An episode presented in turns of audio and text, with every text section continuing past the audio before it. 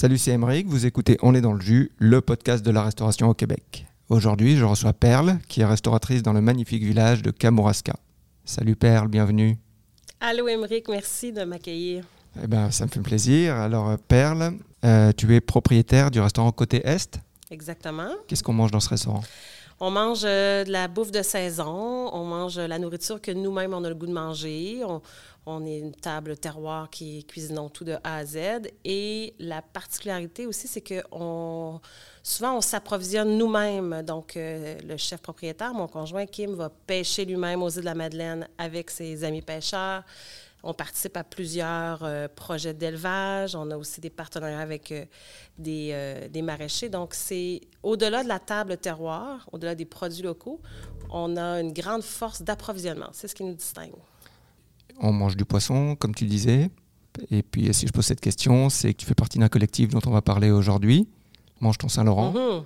En 30 secondes, qu'est-ce que c'est le collectif Mange ton Saint-Laurent? Mais mange ton Saint-Laurent. Pourquoi ton Saint-Laurent? Parce que c'est notre fleuve, parce que ce sont nos poissons qu'on doit se réapproprier. J'aime beaucoup le nom de ce collectif et c'est un rassemblement en fait avec des scientifiques, avec des restaurateurs, avec des transformateurs. Donc, euh, c'est vraiment allier la science, le plaisir pour l'avenir des produits québécois de la mer. Parfait, ben, on va parler de ça. Allez, c'est parti, générique. Bonjour, je suis Pascal. Et je suis Emeric. On est dans le jus, le podcast hebdomadaire qui explore le monde passionnant de la restauration au Québec. À chaque épisode, nous recevons une ou un invité.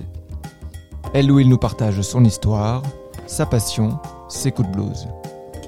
Allez, c'est parti, on est dans le jus. Imagine un monde qui fonctionnerait à l'envers. Un monde qui se serait construit autour d'un fleuve majestueux, mais qu'on ne connaîtrait pas, ou si peu. Un monde où on produirait des denrées alimentaires de grande qualité, mais qu'on enverrait à 80% à l'autre bout du globe. Et puis, pour se nourrir, on ferait venir ces denrées d'un autre coin du globe. Un monde où quand tu habites proche d'un village de pêcheurs, bah tu n'as pas accès aux produits de leur pêche.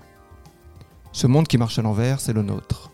Ce fleuve qui a forgé la culture et l'économie du Québec, c'est le Saint-Laurent bien sûr. Un collectif de chercheurs, d'artistes, de chefs a décidé qu'il était temps de se réapproprier les ressources. Il t'envoie un message fort, mange ton Saint-Laurent. Aujourd'hui, c'est Perle qui est dans le jus. Alors Perle, est-ce que tu confirmes ce dont je viens de parler, les deux exemples que j'ai cités, est-ce que c'est véridique? C'est vraiment véridique. Et en fait, c'est le résultat de, des dernières traces du colonialisme. C'est-à-dire que les gens d'ailleurs s'approprient nos ressources à leur propre bénéfice et au détriment des communautés locales. Donc, Mange ton Saint-Laurent, c'est finalement dans cette démarche de souveraineté alimentaire, parce que moi, j'aime beaucoup utiliser la souveraineté alimentaire parce que c'est avoir le choix pour les produits d'ici. Et en ce moment, on n'a pas ce choix-là. C'est-à-dire qu'on ne peut pas choisir les poissons d'ici parce qu'on n'y a juste pas accès. C'est ça qui est, ça qui est fou, quoi. C'est que tu vois euh, les pêcheurs de ton village, parce que Kamouraska, c'est un village de pêcheurs, tu les vois partir, mais tu ne peux, pas, peux pas acheter leurs leur marchandises parce que tout est déjà vendu pour les grandes multinationales qui partent euh, en Asie ou ailleurs dans notre cas, euh, c'est la pêche à l'anguille puis à l'esturgeon à Kamouraska. Donc, ce sont les dernières pêches traditionnelles. Un peu plus bas, euh, Matane, Rimouski, là, on a euh, toutes les autres pêches, le crevettes, turbo, macro en Gaspésie. Et on vit en ce moment réellement une crise de la pêche au Québec. C'est-à-dire qu'il y a des espèces qui ne sont plus disponibles parce que on a siphonné notre Saint-Laurent, puis en plus, on l'a envoyé ailleurs au plaisir euh, des étrangers et au détriment de nos populations. C'est incroyable. Quand j'ai entendu parler de, de l'association Mange ton Saint-Laurent, est-ce que c'est une association ou est-ce que c'est un collectif? Oui, c'est ça. C'est une organisation sans but lucratif et je vous invite vivement à aller voir le site Internet si ça vous intéresse. C'est, euh, vous allez découvrir les espèces. Puis Mange ton Saint-Laurent, ce n'est pas que les poissons. Hein. C'est aussi les mammifères marins et c'est aussi les algues. Est-ce que tu vas en parler tout de suite, là? Ben oui, parce que souvent, on pense poisson, euh, bon, crevettes nordiques, euh, le turbo, euh, comme je disais, le macro, bon, le flétan. et il y a, d'autres initiatives aussi, comme Fourchette Bleue. Donc, on a quand même deux initiatives qui sont assez différentes. Puis, j'ai quand même le goût de vous parler de ces deux associations. Quelle, quelle, est la différence? Mange ton Saint-Laurent, c'est mange tout ce qu'il y a dans ton Saint-Laurent. Et Fourchette Bleue, c'est quelles espèces sont en abondance et qu'on doit manger cette année? Donc, ça fait vraiment du sens de travailler main dans la main. Exactement. Donc, ils ont chacun leur but, mais ils travaillent de façon complémentaire. Et Fourchette Bleue, à chaque année, va déterminer la liste des espèces qui sont en abondance parce que euh, il y a des cycles de vie naturels. Il y a aussi la pêche qui crée des pressions et qui va chambouler, en fait, euh, les, les populations, les quantités disponibles. Euh, mange ton saint c'est vraiment euh, une façon de mieux connaître. Et sur le site, vous allez découvrir les espèces. Donc, souvent, c'est intéressant de voir les poissons, de voir les algues pour pouvoir les reconnaître. Aujourd'hui, est-ce qu'il y a des, des, quotas de pêche par espèce euh, et comment ils sont définis? C'est toujours en collaboration, bien sûr, avec, avec des chercheurs, avec le gouvernement. On sait que c'est Pêche Océan qui est, qui, gère ça. Euh, mais en fait, c'est tellement long aussi de changer les politiques, euh, changer les mentalités, changer les pratiques, que souvent on va se retrouver euh, à, réaliser trop tard que les espèces sont menacées. C'est ça. Le cycle dont tu parlais, là, il y a, l'exemple de la, de la crevette nordique qui est, qui est, flagrant aujourd'hui. les stocks sont décimés, pourtant les, les quotas ne sont pas, sont pas revus. Non, c'est ça, parce que le marché, la loi du marché est très, très très forte. Donc, crevettes, turbo et macro, en ce moment, c'est vraiment euh, catastrophique. Puis, il faudrait qu'on se rabatte sur des espèces qui sont plus présentes dans le Saint-Laurent. Donc, en ce moment, il y a des populations qui vont bien. Le homard, entre autres, on sait qu'avec euh, bon, les populations du Maine, euh, là-bas, ça va mal, mais ici, ça va bien. Mm-hmm. ensuite, il y a la viande de phoque. Là, on parlait de mammifères marins tout à l'heure. Donc, viande de phoque qui est hyper abondante, mais culturellement, malgré nos origines autochtones, malgré cette histoire du territoire, nous, la, population québécoise en général, on consomme peu de viande de phoque alors que c'est la viande qu'on devrait le plus manger parce qu'elle est éco-responsable, elle est très abondante. C'est-à-dire qu'il y a plus de phoques en ce moment que d'humains au Québec. Donc, c'est à dire que euh, il faut qu'on renverse. Et c'est parce qu'il y a eu des embargos, parce que culturellement, on, a eu honte de cette chasse-là. Mais il y a plusieurs facteurs qui entourent les phénomènes de la pêche. C'est ça, c'est ça. Il faut savoir qu'un phoque mange, mange plus d'une tonne de poissons par, euh, par année. Exactement. Lui, le phoque, il mange son Saint-Laurent. Ouais. en effet. Donc, euh, une, une population excédentaire de, de phoques peut mettre en péril l'équilibre du Saint-Laurent. Tout à fait il y a des espèces aussi plus méconnues. Là, on parle de la viande de phoque, mais il y a aussi le sébasse, qui est un poisson euh, rouge. Si jamais vous allez sur le site toujours de manchon saint vous allez voir les espèces. C'est un poisson qu'on connaît. Hein. C'est un poisson rouge avec des gros yeux, des pics. Il ressemble un peu au rouget. Oui, c'est ça, ça, Exactement. Mais c'est une espèce, en fait, qui est très abondante et qu'on devrait consommer en ce moment. Mais Malheureusement, les usines de transformation de pêche ne sont pas équipées. Ils étaient équipés euh, il y a plusieurs dizaines d'années, mais c'est des usines qui ont fermé. Puis on n'a pas modernisé ces usines et en ce moment, c'est difficile l'approvisionnement parce qu'il y a un conditionnement à apporter aux poissons. C'est-à-dire qu'il faut enlever les pics et c'est difficile à, manipuler. Et puis, il n'y a, pas, a pas une demande folle pour le, le sébaste, j'imagine? Et, euh, le jour que les Québécois goûteront le sébaste, ils ne pourront plus s'en passer. C'est un magnifique poisson blanc. Nous, chez COTS, on en fait un fish and chip et les gens sont renversés. C'est un poisson qui est exceptionnel, vraiment une belle chair euh, blanche, euh, qui, qui, a une belle texture. Euh, donc, c'est vraiment le, conditionnement du poisson qui amène le défi de le consommer. OK. Et puis aussi, le, rôle des, restaurateurs, le rôle des chefs de cuisine, d'apporter un savoir-faire sur, ben, le, tu parlais de l'exemple du, loup, du loup marin, qu'on appelle l'autre nom du, phoque. Mm-hmm culturellement, oui, il y a, il y a quelques, quelques dizaines d'années, j'imagine au début du début du XXe siècle, c'était très consommé. Et puis là, ben, effectivement, on a tous l'image des bébés phoques massacrés pour leur fourrure. Hmm. Là, on ne parle pas du tout de ça. Là, on parle d'une consommation responsable, d'une viande qui est en abondance et qui est potentiellement destructrice de, de stock de, de poissons.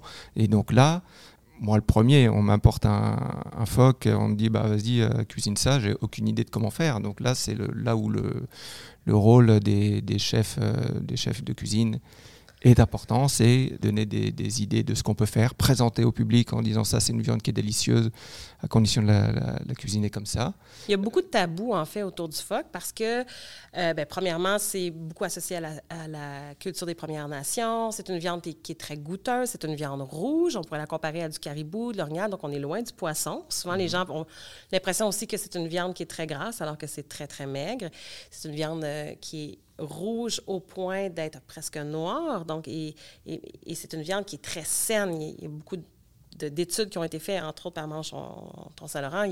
C'est un, mammifère marin qui, a beaucoup d'oméga. C'est vraiment une viande très riche, très nourrissante.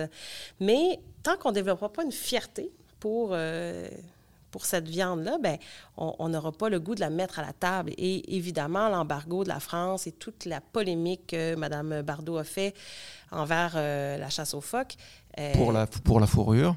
Oui, puis il faut se souvenir aussi que c'était pas seulement pour la fourrure qu'on exportait, parce que l'Europe a été éclairée avec le, le gras de phoque pendant euh, des, des, des, centaines d'années. Euh, je veux dire, c'est, c'est, pas seulement la consommation de la viande, c'est, tout ce qu'il y a autour. Puis c'est une chasse qui est très respectueuse. En fait, quand on parle de l'agapic, quand on parle de, de l'abattage et tout ça, c'est sûr qu'il y a l'image du sang sur la, la banquise, sur la, sur la neige blanche, mais ce qui se passe dans les abattoirs, c'est la même chose. C'est juste qu'on ne voit pas. Il y a des mmh. murs. Donc, mmh. euh, il faut vraiment qu'on ouvre nos esprits, qu'on soit curieux et qu'on développe cette fierté pour consommer les produits qui sont peut-être plus difficiles d'accès a priori, mais c'est de développer cette chaîne euh, de valeur et cette chaîne de transformation pour nous donner accès à ces produits uniques. C'est ça, et c'est ce que tu disais en introduction, se réapproprier euh, notre terroir, se réapproprier les, les, ingrédients, les, denrées euh, de notre terroir, du Saint-Laurent, c'est la mission de Mange ton Saint-Laurent.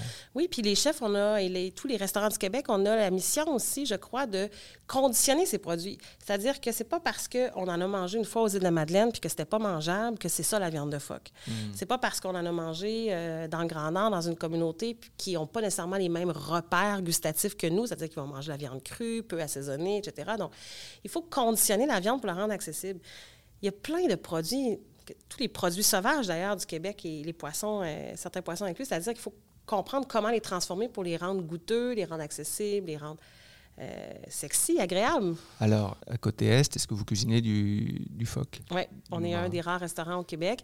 Il y a plusieurs restaurants qui ont tenté, mais souvent, ils tirent la serviette parce que ça vient avec son lot aussi de revendications. C'est-à-dire que les gens, mm.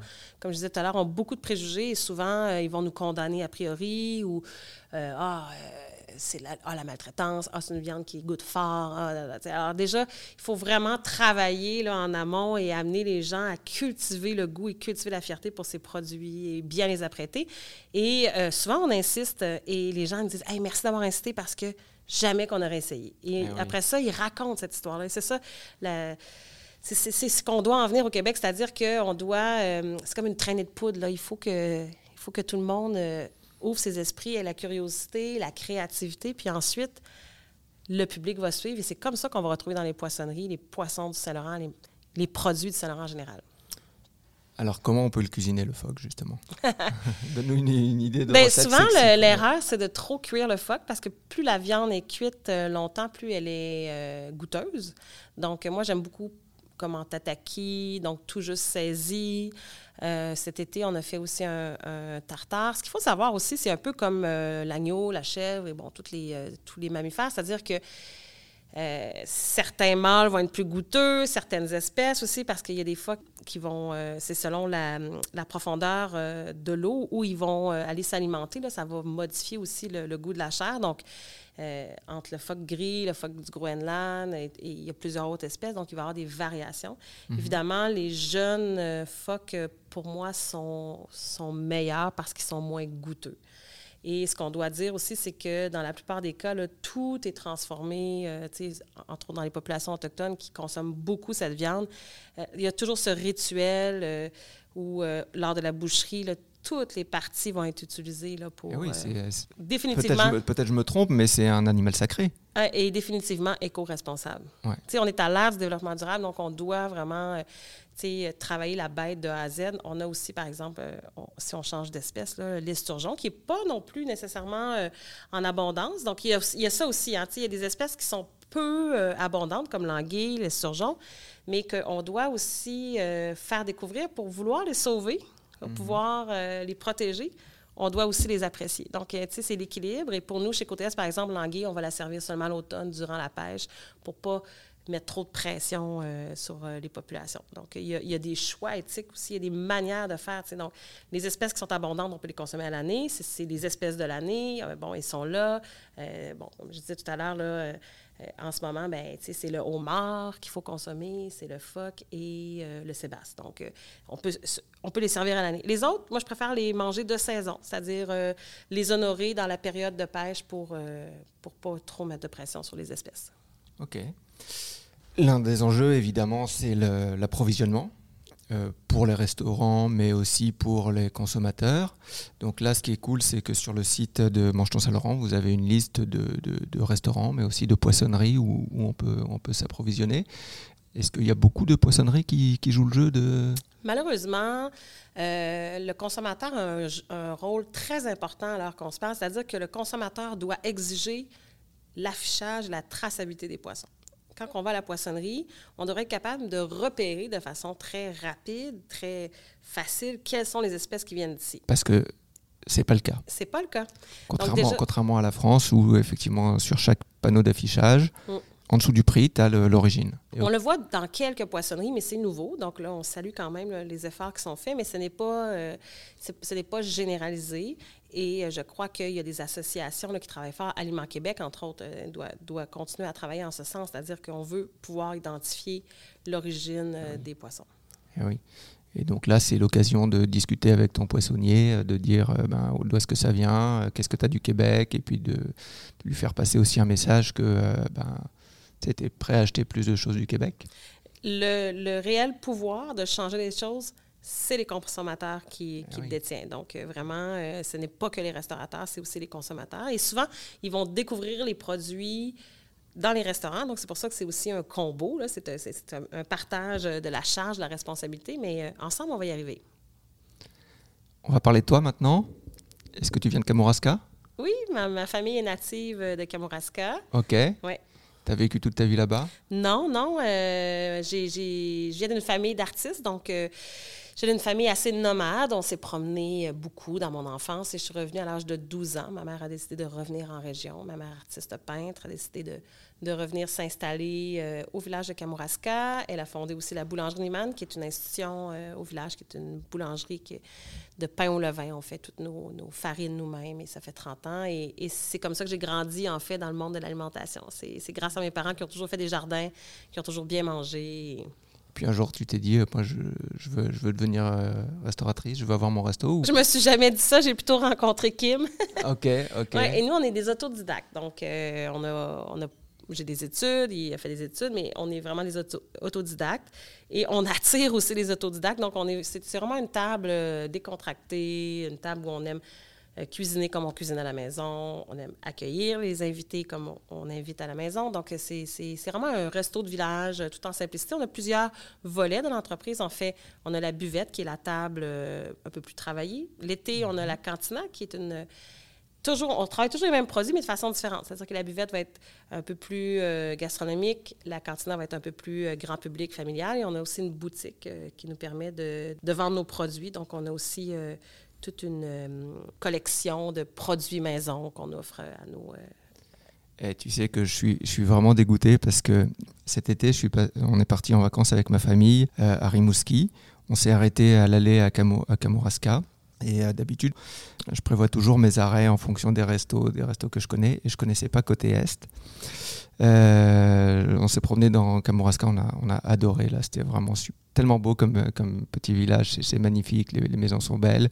Et j'ai vu ton resto, une belle grande maison euh, un peu 19e siècle en bois. Uh-huh. J'ai pris une photo, je dis ah ça a l'air sympa ce resto et tout. Et puis mais il était, euh, je pense qu'il était très tôt là, donc on n'a pas mangé là. Et quand je suis revenu euh, à Montréal, genre Trois jours après, j'ai entendu parler de, côté Est. Bah, ta réputation, c'était que c'était un des meilleurs restos de, Québec. Et j'étais dégoûté d'avoir manqué ça. Mais vrai que la bonne nouvelle, c'est que tu as une défaite pour revenir nous voir. bah oui, mais oui, ça, c'est ça que j'allais dire. C'est que maintenant, j'ai plus le choix de, revenir. Euh.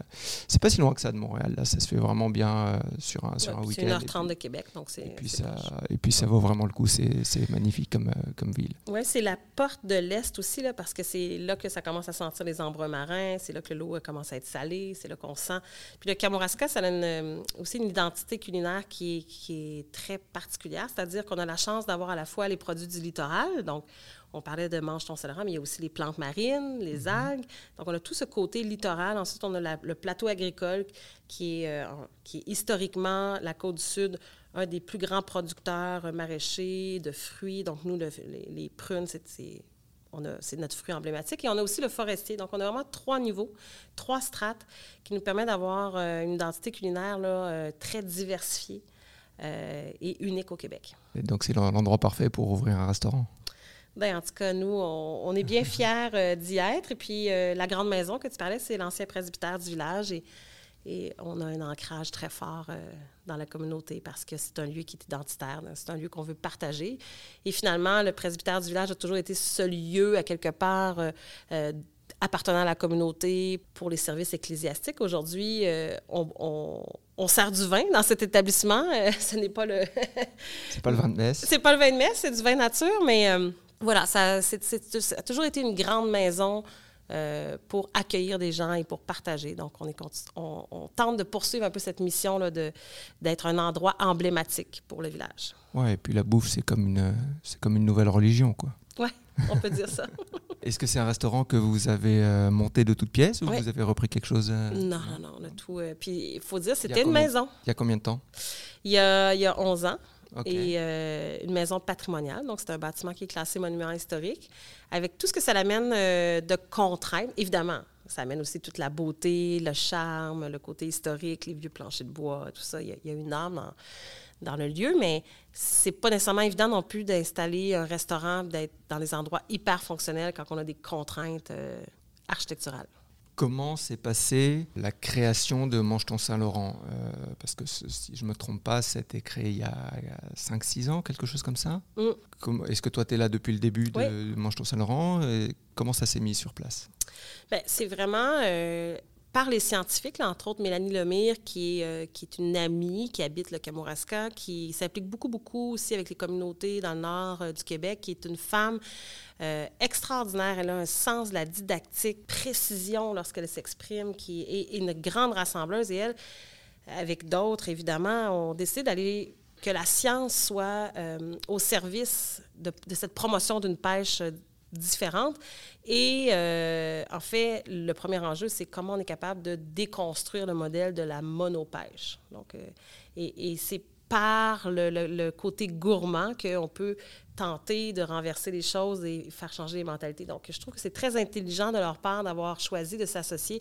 Donc, évidemment, derrière ça, il y a des maisons d'enseignement, il, y a des chaires de recherche. Donc, c'est très sérieux et c'est pour ça aussi que c'est une organisation qui, euh, qui participe à mettre un poids et faire changer le gouvernement parce que derrière ça, il y a la science. Et ça, c'est primordial euh, comme pour que la démarche soit très... Euh, soit, soit vulgarisée et soit euh, acceptée de la part de... Alors, parce que donc, là, donc, vous agissez auprès du public, mais aussi auprès du, du gouvernement. Exactement. Donc, comment, comment vous faites ça? En démontrant en parlant, en, Vous allez genre dans des réunions euh, publiques, euh, vous rencontrez les, députés, les élus. Oui, et euh. beaucoup de projets pilotes, en fait. OK. Ouais. Par des projets pilotes, on démontre l'absurdité, on démontre les possibles. Et en fait, c'est tout le modèle qu'on doit changer. c'est, donc, c'est très politique. OK. Et alors, comment réagissent les politiques? Parce que J'imagine que quand tu leur parles euh, alimentation euh, durable, alimentation locale, ils sont ouais, ouais, ouais, super, super. Mais quand tu leur parles de déconstruire euh, l'activité de la pêche telle qu'elle est construite en ce moment au Québec, là, ils sont un peu plus oh là là, c'est touchy. oui, mais en même temps, c'est un modèle économique qui sert les autres. Donc, c'est ça le poids là, en ce moment. C'est qu'on réalise que la ressource, elle est au service de l'international, des étrangers, des brokers de, Boston, de Tokyo. Donc, évidemment, quand on réalise que le Québec pourrait euh, d'abord se nourrir et aussi garder la ressource marine, mais aussi les ressources financières ici, alors ça devient intéressant. Hmm.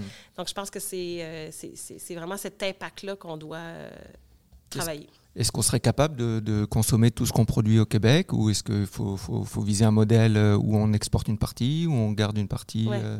Mais Le premier problème, c'est vraiment, comme je disais tout à l'heure, c'est la monopêche. C'est-à-dire que quand un pêcheur part puis qu'il va chercher juste une espèce puis qu'il arrive au quai, ben, c'est sûr que c'est beaucoup plus facile de vendre au broker de Boston qui va tout acheter que de vendre à monsieur, madame, tout le monde. Donc, mm. déjà, il arrive, il est épuisé, ça fait trois jours qu'il est en mer. On peut, on peut comprendre. Mais c'est un modèle qu'on n'a jamais questionné. C'est ça qu'on veut arriver à faire, c'est comment on peut changer ce modèle? Est-ce que euh, il, faut des, pêches qui sont un peu plus diversifiées, comment on peut rendre accessible, mais, mais c'est aussi tout le système de transport, de conditionnement, parce que ailleurs, en Chine, ils sont équipés, ils reçoivent nos oursins. Écoutez, en 24 heures, 48 heures, ils sont rendus là-bas, puis c'est un produit qui doit se manger hyper frais. Mais eux, ils sont équipés, ils ont les usines, ils ont des gens pour travailler, des gens qui sont patients, qui sont prêts.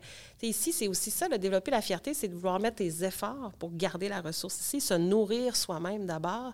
Et la plus grande absurdité, en fait, c'est qu'on va, comme tu disais en introduction, c'est qu'on va envoyer, on va exporter 80 à 90% de nos poissons, on va en importer.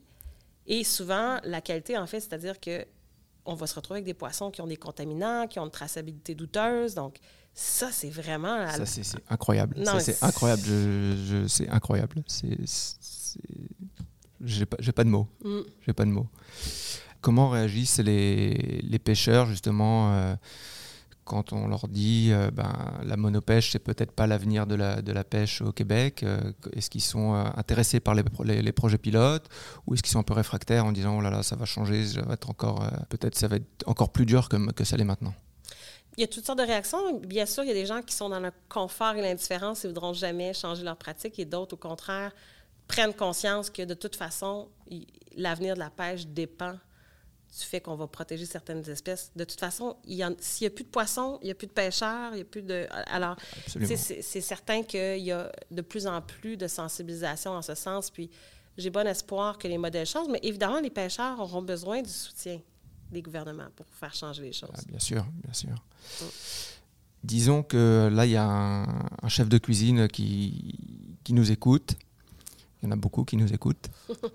et qui sont touchés par ce que tu dis et qui disent Ok, là, je vais, je vais m'essayer à ça. Première étape, c'est d'aller voir sur le site internet de Mange ton Saint-Laurent, c'est quoi les, les ressources qui sont prioritaires, c'est-à-dire qui sont abondantes cette année, c'est ça?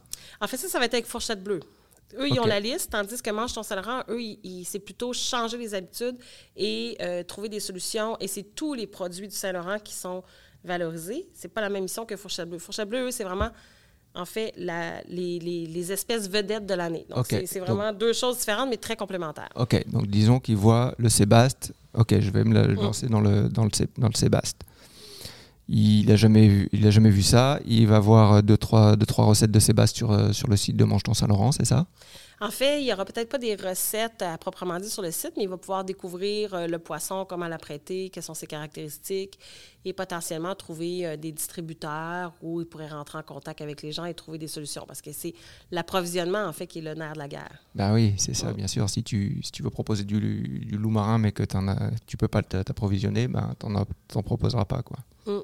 Je pense que la première étape aussi, c'est d'aller manger dans des restaurants qui sont associés à ce mouvement et pouvoir déjà euh, y goûter, euh, comprendre, puis par la suite arriver à s'approvisionner et le travailler soi-même. Donc, je pense qu'il y a une première étape de l'apprécier. C'est ça. Il y a des restaurants qui sont euh, qui font partie du collectif Mange ton Saint-Laurent. Est-ce que c'est beaucoup de restaurants? Euh, en ce moment, c'est beaucoup les restaurants de l'Est, justement, parce qu'on est près de la ressource, puis on travaille de pair avec les scientifiques qui sont sur le terrain.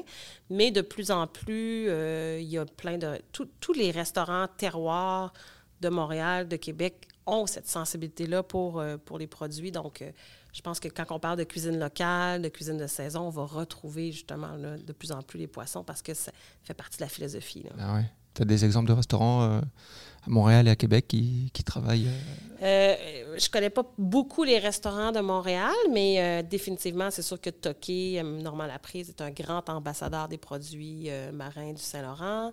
Évidemment, aussi tout le groupe, là, Joe Beef, Liverpool House, Vin Mon Lapin, là, qui sont qui sont des anciens. Mhm. Euh, eux, ils servent également aussi beaucoup les poissons de Céloran, entre autres les bourgots, en termes de mollusques, parce qu'on n'a pas parlé des mollusques encore. On n'a pas parlé des mollusques.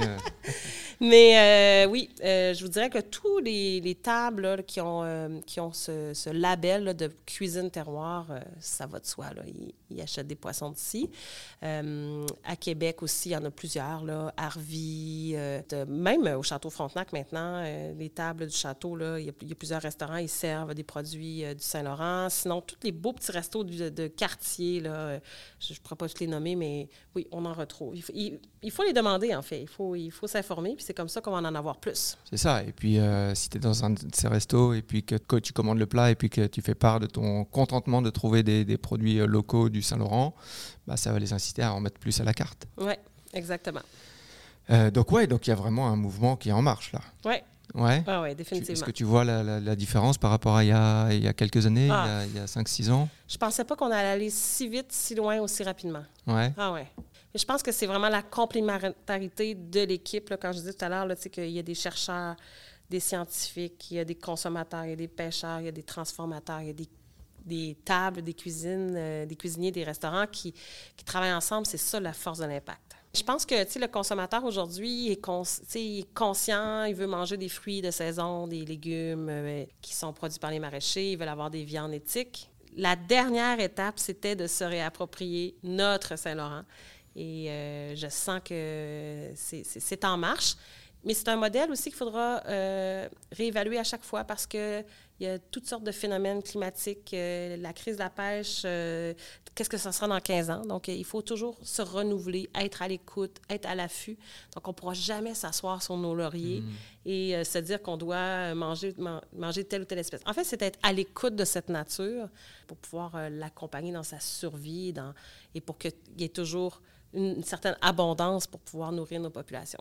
Est-ce que tu as un ou deux projets dont tu voudrais parler euh, pour le Manchon Saint-Laurent ou pour le restaurant euh, Ouest Bien, en fait, euh, il faut rester à l'affût parce qu'il y a plusieurs projets qui s'en viennent. Entre autres, euh, je sais que Mélanie me parlait, euh, Mélanie Lemire, chercheur euh, Saint-Laurent, me parlait aussi de comment on est capable, en fait, que les communautés locales puissent se réapproprier cette ressource. Donc, est-ce que ça pourrait passer par la communauté aussi? C'est-à-dire que est-ce que les, villages côtiers pourraient pas mieux s'organiser pour euh, être plus près des pêcheurs, puis essayer de que le, le produit part du village et se rende à Québec, à Montréal? Donc, évidemment, en ce moment, c'est que il n'y a pas cette chaîne-là. Donc, comment on est capable de construire cette chaîne d'approvisionnement-là? et- En fait, en ce moment, si je te comprends bien, c'est que euh, quand tu es un pêcheur, tout passe par un grossiste.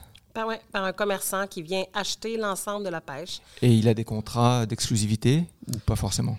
Euh, il y a toutes sortes de modèles, mais en fait, c'est vraiment que c'est la rapidité euh, de ces commerçants qui arrivent au quai, puis euh, Qui disent je t'achète tout. je t'achète tout, je te paye maintenant. Donc, c'est la facilité là, qui l'emporte. ouais, Puis c'est un modèle, comme je disais, qui, qui, qui date de, de l'Empire colonial. C'est le, le modèle de l'Empire colonial qui, qui, qui résiste. Ouais, c'est ça. Et puis, bah, c'est comme tu disais, le pêcheur, il a passé 3-4 jours en mer.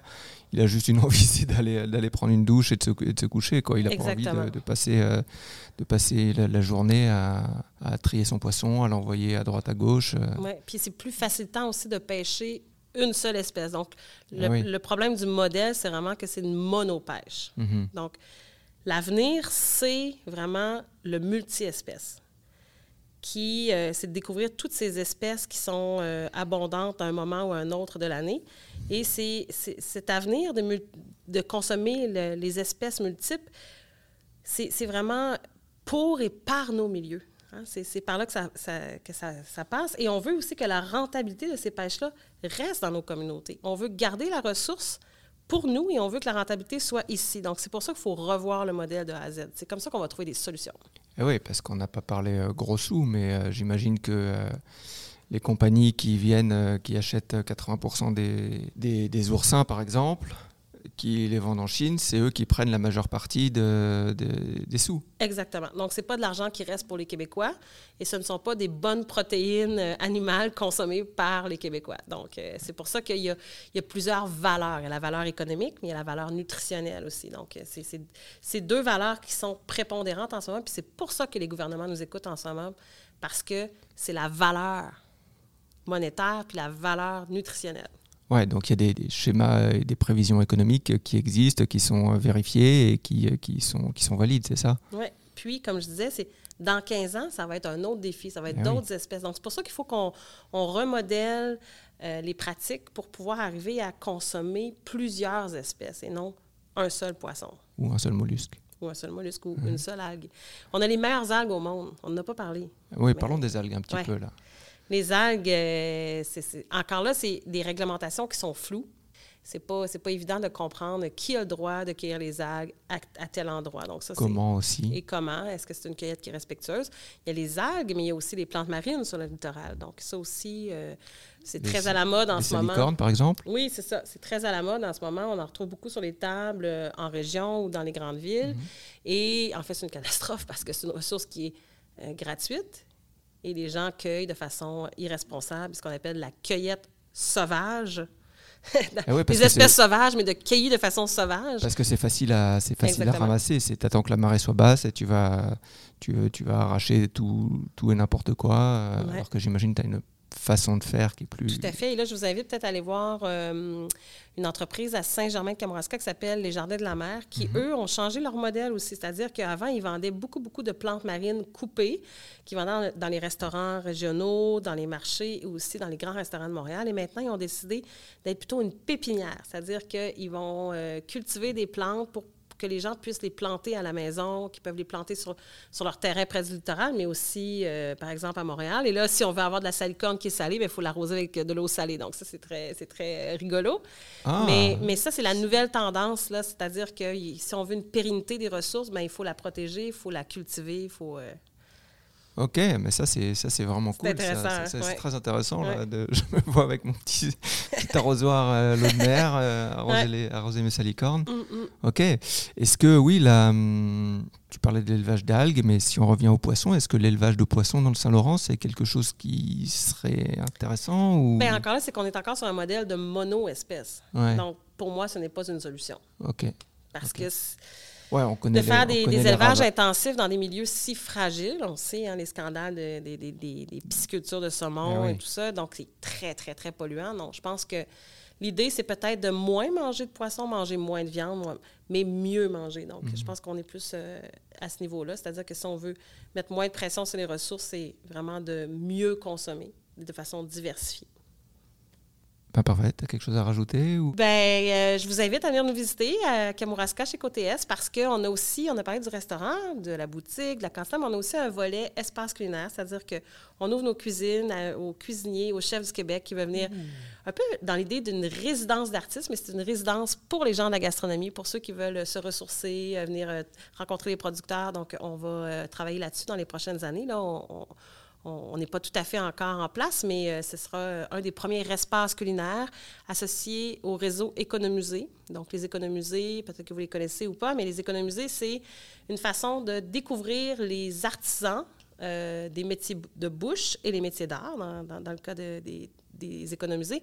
Et c'est un artisan à l'œuvre. Donc, par exemple, Fromagerie de la Station, qui est un des meilleurs fromages du Québec, mais c'est un économusé, c'est-à-dire qu'on peut aller acheter du fromage et être en contact avec l'artisan, son savoir-faire. Dans le cas de l'espace culinaire, on est sur un espace éclaté où on, on parle plutôt de l'identité de notre territoire culinaire et où on veut partager, on veut diffuser. Donc, euh, dans les prochaines années, là, on va mettre en place ce nouveau projet-là. Là, on, on y travaille déjà. Donc, genre, tu es un chef, tu veux te, te perfectionner un petit peu euh, ou apprendre des nouvelles choses ou, Ouais. euh, ou découvrir tout simplement. Tu peux, euh, tu peux, tu peux, ben, tu vas pouvoir venir Exactement. à côté est et puis faire un petit stage, euh, un petit stage d'une semaine. Je, je dis n'importe quoi. Exactement. Puis être euh, en présence de d'autres chefs qui vont venir en résidence également.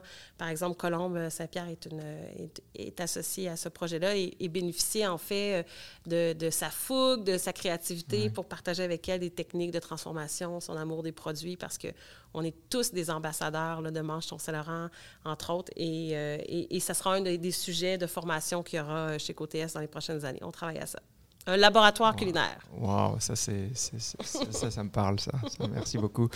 Euh, merci beaucoup, Perle, pour ton temps. Bon courage pour, euh, pour tous ces projets. C'est vraiment excitant de, de, de t'entendre parler de, de tout ce qui, de tout ce qui s'en vient. Euh, merci à toi, cher auditeur, de nous avoir écoutés. On met les- tous les liens utiles dans les descriptions. Retrouve-nous sur Instagram pour toute l'actualité de On est dans le jus. Et puis, si tu as le goût de nous soutenir financièrement, check sur Patreon. On te propose des abonnements à partir de 2 dollars par mois. Là aussi, tous les liens sont en description. C'était On est dans le jus, le podcast de la restauration au Québec. Ciao Ciao!